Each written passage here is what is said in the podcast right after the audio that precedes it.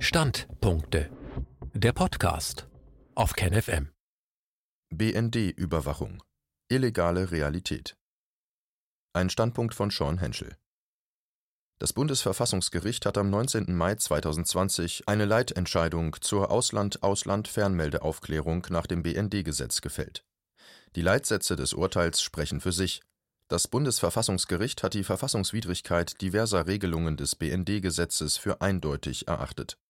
Es handelt sich um eine juristisch bedingt komplizierte Entscheidung. Dennoch mangelt es nicht an klaren Sätzen, die jedermann auf Anhieb verstehen kann. Trotz der im Allgemeinen verwendeten Fachsprache, die ein Laie verständlicherweise nicht ohne weiteres zu dechiffrieren vermag, halte ich es für durchaus angebracht, die im internationalen Vergleich hervorragende Arbeit und Kompetenz des Bundesverfassungsgerichts nochmals zu betonen die Urteile sind lehrbuchartig verfasst und können selbst für Nichtjuristen eine außerordentlich nützliche Stütze darstellen, um die wesentlichen Grundstrukturen des Grundgesetzes zu verstehen und zu hinterfragen.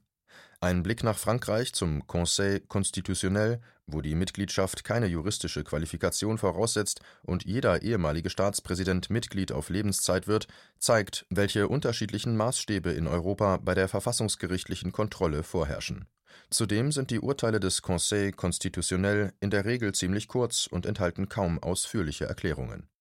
In Anbetracht der Tatsache, dass in den Kommentaren vorheriger Texte die dort verwendete Fachsprache als zu kompliziert und zu trocken empfunden wurde, wird hier versucht, der sprachlichen Juristisierung etwas entgegenzukommen. Dies ist aus folgenden Gründen aber nicht einfach. Juristische Fragestellungen lassen sich selten mit absoluten Aussagen beantworten, mit einem vorbehaltlosen Ja oder Nein. Oft sehr oft sogar bleibt es bei einem Es kommt darauf an. In der Regel und grundsätzlich. Zwei Begriffe, die immer wieder in der Juristerei vorkommen. Möchte man einen Sachverhalt samt juristischer Problematik sorgfältig wiedergeben, kommt man an juristischer Fachsprache nicht immer vorbei. Der Jurist freut sich und der Laie ist enttäuscht. Vereinfacht man das Ganze, wird es für den Laien interessanter und verständlich, aber im juristischen Sinne nicht ganz korrekt. Es bleibt bei der schwierigen Herausforderung für beide Beteiligten, einen zufriedenstellenden Ausgleich zu finden. Und ja, der Köder muss dem Fisch schmecken und nicht dem Angler. Wie viel kann man der Leserschaft abverlangen? Ich denke deutlich mehr, als viele Medienvertreter annehmen. Dies zeigt sich immer wieder bei den zahlreichen Kommentaren unter schlecht recherchierten Artikeln, die offensichtlich von mehr Inhalt und Sachlichkeit geprägt sind als der unter die Lupe genommene Text. Die außerordentliche Reichweite stundenlanger Interviews zeigt deutlich, dass das Klischee, die User hätten keine Zeit dafür und wären in ihrer tatsächlichen Aufmerksamkeitsspanne stark begrenzt, ebenfalls nicht pauschalisiert angenommen werden kann. Ist es wirklich eine Frage von Minderbegabung oder von Zeit? Und wenn letzteres zutrifft, hat Zeit nicht immer mit Prioritätensetzung zu tun? Fragen, über die es sich lohnt nachzudenken. Worum geht es im BND-Urteil? Es geht um das BND-Gesetz, also das Gesetz über den Bundesnachrichtendienst in der Fassung des Gesetzes zur Ausland-Ausland-Fernmeldeaufklärung des Bundesnachrichtendienstes vom 23. Dezember 2016, Bundesgesetzblatt römisch 1, Seite 3346. Die Nichtregierungsorganisation Reporter ohne Grenzen, investigativ tätige und berichtende Journalisten mit ausländischer Staatsangehörigkeit und ein im Ausland tätiger deutscher Rechtsanwalt hatten Verfassungsbeschwerde eingereicht, mit der Begründung, von den weitreichenden Ermächtigungen des BND durch das BND-Gesetz betroffen zu sein.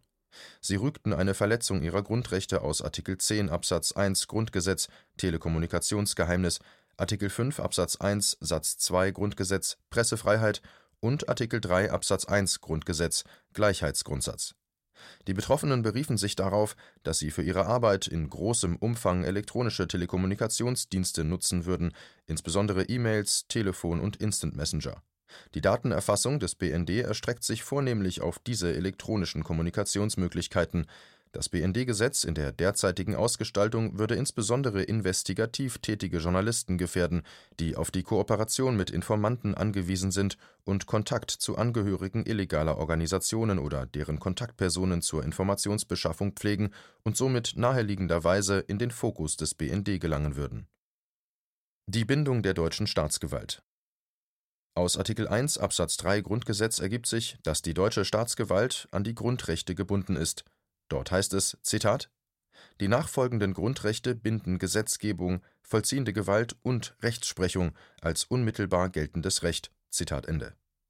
Das Bundesverfassungsgericht stellte nochmals fest, dass die Grundrechtsbindung des Staates nicht auf das deutsche Staatsgebiet begrenzt ist. Eine territoriale Einschränkung der Grundrechtsbindung lässt sich weder aus der Entstehungsgeschichte noch aus der Systematik des Artikel 1 Absatz 3 Grundgesetz entnehmen. Stattdessen spricht das Bundesverfassungsgericht von einem umfassenden, den Menschen in den Mittelpunkt stellenden Grundrechtsschutz und sieht die Grundrechte als subjektive Rechte, also Abwehrrechte gegen den Staat, die immer dann greifen, wenn der deutsche Staat handelt und ein Schutzbedarf vorliegt, Zitat, unabhängig davon, an welchem Ort, gegenüber wem und in welcher Form. Zitat Ende. Der Grundrechtsschutz gilt dem Menschen als Menschen und steht in einem Zusammenhang internationaler Menschenrechtsgewährleistungen.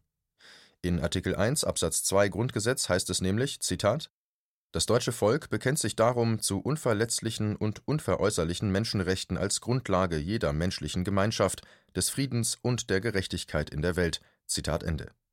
Der Staat kann sich somit nicht auf eine fehlende Grundrechtsbindung berufen und dann im Anschluss unter Missachtung verfassungsrechtlicher Grundsätze nach Belieben im Ausland handeln.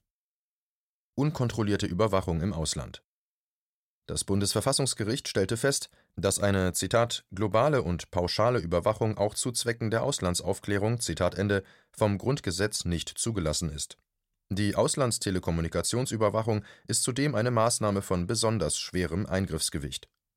Bei der sogenannten strategischen Überwachung kann der BND unabhängig von konkreten Anlässen oder Verdachtsmomenten die Kommunikation von Ausländern im Ausland überwachen, wenn dies allgemein zur Gewinnung von Anhaltspunkten für Gefahrenlagen oder für die Sammlung von allgemeinen Erkenntnissen von außen und sicherheitspolitischen Interessen für die Bundesrepublik nützlich ist. Interessanterweise enthält das BND-Gesetz keine ausdrückliche Befugnisnorm zur Erhebung personenbezogener Daten vom Ausland aus.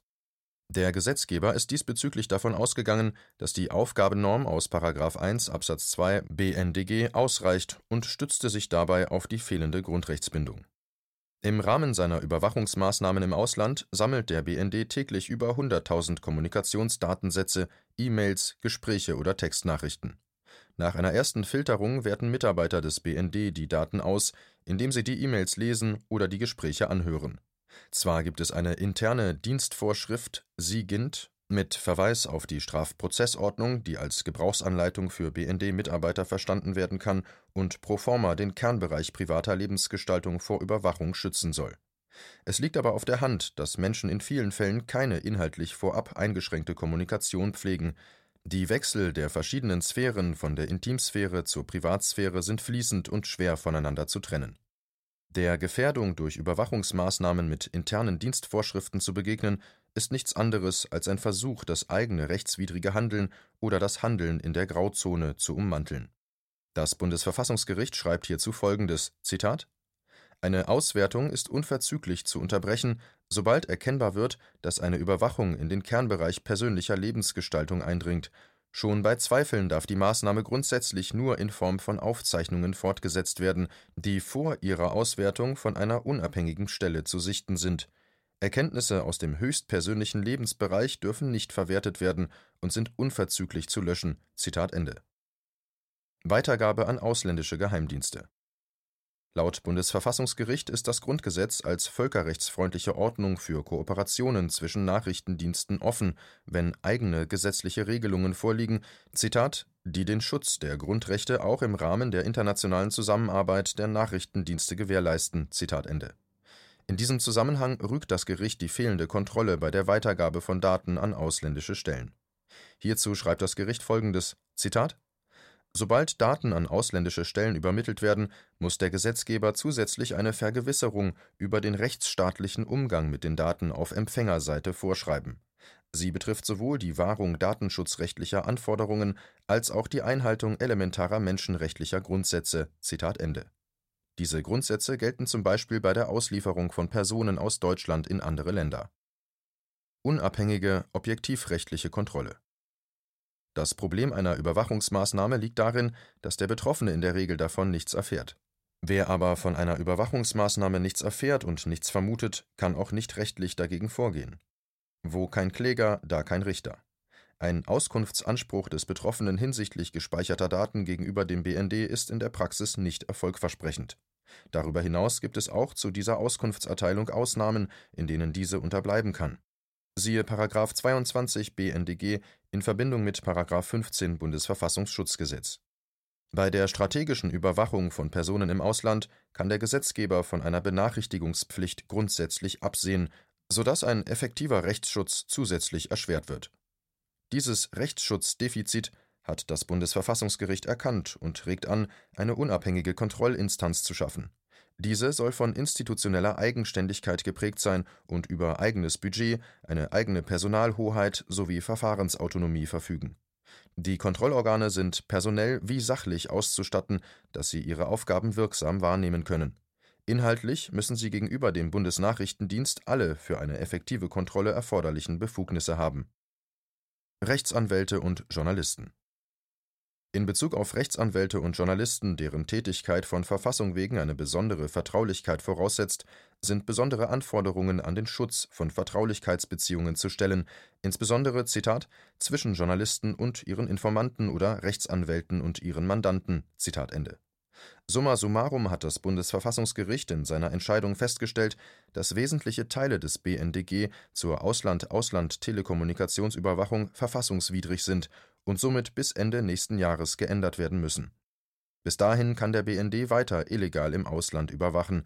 Dies mag für einige befremdlich klingen, wird aber juristisch folgendermaßen begründet wenn eine Norm gegen das Grundgesetz verstößt, kann dies entweder zur Nichtigerklärung (§ 78 Bundesverfassungsgerichtsgesetz) oder auch zur Feststellung der Unvereinbarkeit mit dem Grundgesetz (siehe § 31 Absatz 2, 79 Absatz 1 Bundesverfassungsgericht) führen. Bei einer Unvereinbarkeitserklärung wird dem Gesetzgeber die Möglichkeit überlassen, über die Art und Weise der Behebung des Verstoßes zu entscheiden. Eine Unvereinbarkeitserklärung ist dann geboten Zitat wenn durch eine Nichtigerklärung ein Zustand geschaffen würde, der der verfassungsmäßigen Ordnung noch ferner stünde als die verfassungswidrige Regelung. Zitat Ende. Es gibt bei einer Unvereinbarkeitserklärung verschiedene Rechtsfolgen, also Konsequenzen, die eintreten können. Entweder es kommt zu einer sogenannten Anwendungssperre (Regelfall) oder wie im vorliegenden Fall zu einer Fortgeltung trotz Unvereinbarkeitserklärung. Dies soll beispielsweise möglich sein, um rechtliches Chaos zu vermeiden das Gericht stützte die Fortgeltung der verfassungswidrigen Regelungen damit, dass die „ Befugnisse für die Sicherung der politischen Handlungsfähigkeit der Bundesregierung erhebliche Bedeutung haben. “Es handelt sich durchaus um eine wichtige und verfassungsrechtlich bedeutsame Entscheidung. Vergessen sollte man aber nicht, dass rechtswidrige Überwachungsmaßnahmen des BND Tradition haben und seit seiner Gründung an der Tagesordnung sind. Im Inland sowie im Ausland Angefangen hatte es mit der Organisation Gehlen, ein von Nazis besetzter Nachrichtendienst. Dieser wurde anfänglich vom US-Militär und später von der CIA finanziert und überwacht. Der tiefe Staat der westlichen Sieger und Besatzungsmächte, an vorderster Stelle die USA, hatte schnell begriffen, dass sich für die Bekämpfung des Kommunismus und die Stärkung der nach dem Krieg gewonnenen europäischen Vormachtstellung in Westdeutschland enorme Chancen boten. Dies wurde erleichtert durch nützliche Idioten, die eine Obrigkeitshörigkeit nicht vermissen ließen man nannte das damals die Strategie der doppelten Eindämmung. Die westdeutsche Postüberwachung ist Teil einer unbequemen deutschen Geschichte, worüber heute ungern gesprochen wird. Eine öffentlich wirksame Aufklärung würde auch das Stasi-Überwachungsnarrativ und somit auch die DDR in ein anderes Licht rücken. In der DDR wurde überwacht, in Westdeutschland aber auch, und nicht nur ein bisschen. Die Alliierten überwachten in der Bundesrepublik einfach alles, von Drucksachen, Briefen, Paketen bis hin zu Fernschreiben und Telefonaten. In Bonn wurde die gesamte Korrespondenz der Bundesregierung und Bundestagsabgeordneten von den Franzosen überwacht. Diese flächendeckende Überwachung war damals dem CDU-CSU-Fraktionsvorsitzenden Heinrich von Brentano ebenfalls bekannt, so dass er dem Bundeskanzler Adenauer eine Mitteilung schrieb. Die Überwachung des Fernmeldeverkehrs in Westdeutschland war beachtlich es waren Millionen von Briefen, die aus dem Verkehr gezogen, geöffnet und ausgewertet wurden. Dazu kamen jährlich Millionen von überwachten Telefonaten. Im Jahr 1964 waren es sieben Millionen von der amerikanischen Postüberwachung betroffene Postsendungen, im Jahre 1968 7,8 Millionen die amerikanischen Überwachungsstellen mit einer Zentrale in Oberursel erstreckte sich zwischen 1949 bis 1968 auf über 15 deutsche Städte, von Bremen und Bremerhaven bis nach München und Passau. Anfänglich wurde die flächendeckende Überwachung in Westdeutschland über das Besatzungsrecht ermöglicht, später mit Zusatzabkommen zum NATO-Truppenstatut und anschließend ab 1968 mit den G10-Gesetzen samt Zusatzabkommen.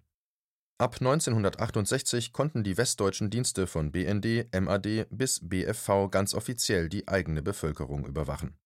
Zudem mussten die westdeutschen Dienste Überwachungswünschen der ehemaligen Besatzungsmächte Folge leisten und somit die eigene Bevölkerung im Auftrag ausländischer Dienste überwachen. Zu diesem Zweck übernahm der BND Überwachungsstellen der Alliierten und richtete in diversen Großstädten Telefonüberwachungsstellen ein.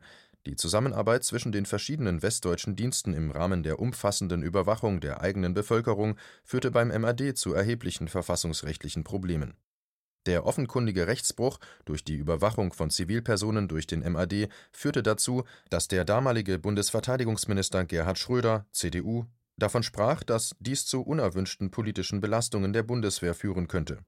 Dem Einsatz des MAD stimmte er damals dennoch zu. Die illegale Überwachung deutscher Dienste erstreckt sich über die gesamte Nachkriegsgeschichte.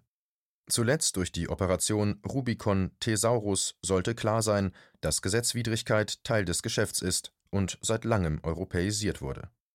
Die bis heute bestehende Überwachungspraxis und die politische Haltung und Positionierung der Bundesregierung zeugen von fehlender Unabhängigkeit. Seit der NSA-Affäre und der bis dahin fehlende Schutz deutscher Bürger vor Auslandsüberwachung zeigt deutlich, wer wirklich die letzte Entscheidung trifft. Der Grundrechtsschutz des Bürgers im Inland erstreckt sich nämlich auch auf rechtswidrige Überwachung durch andere Staaten. Eine Erwartungshaltung an den deutschen Staat, ausländischer Überwachung in näherer Zukunft ein Ende zu setzen, kann im Hinblick auf die Geschichte der Dienste und die fehlende Unabhängigkeit wohl nur als naiv bewertet werden. Allerdings stirbt die Hoffnung zuletzt und wegweisende Urteile wie die vom 19. Mai 2020 sind ein guter Anfang. Je stärker der Diskurs vorangetrieben wird, sowohl in der Zivilgesellschaft als auch in den Fachkreisen, desto wahrscheinlicher wird ein langsamer und stetiger Verbesserungsprozess